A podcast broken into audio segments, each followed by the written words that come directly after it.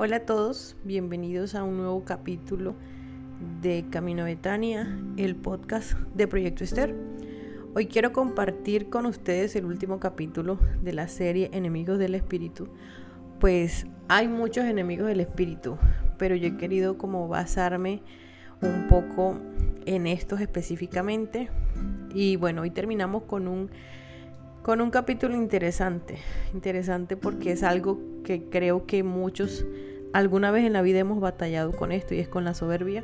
Malaquías 4.1 dice, porque he aquí viene el día ardiente como un horno, y todos los soberbios y todos los que hacen maldad serán estopa.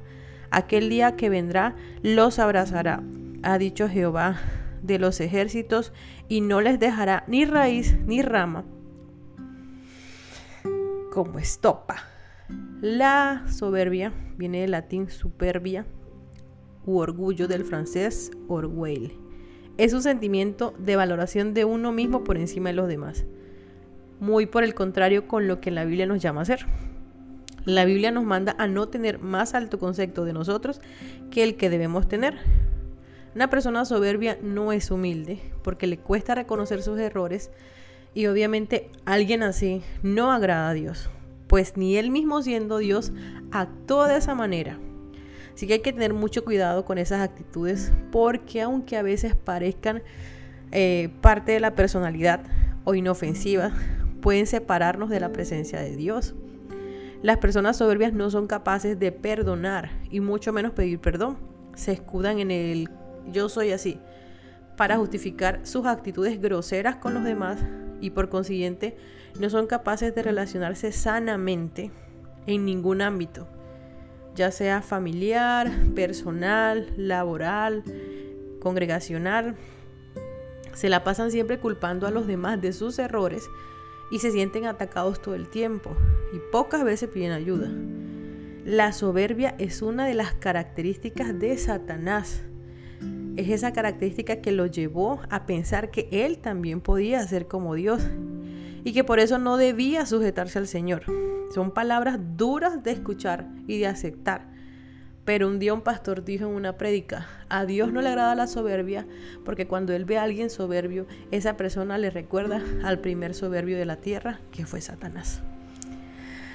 Si persiste uno en ser una persona soberbia, está consintiendo el parecerme más a Satanás que a Dios, que es mi dueño y mi padre. La soberbia es consecuencia de complejos de inferioridad que le hacen sentir todo el tiempo a alguien que tiene que defenderse a los demás, porque si no te van a humillar.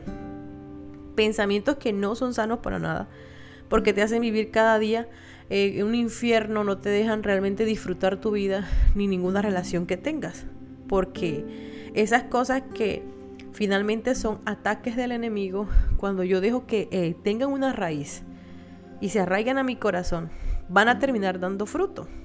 Entonces, nosotras tenemos que entender, eh, nosotros, perdón, porque también me escuchan hombres, que todo lo que Dios ha hecho por nosotros tiene un propósito más grande que la vida misma.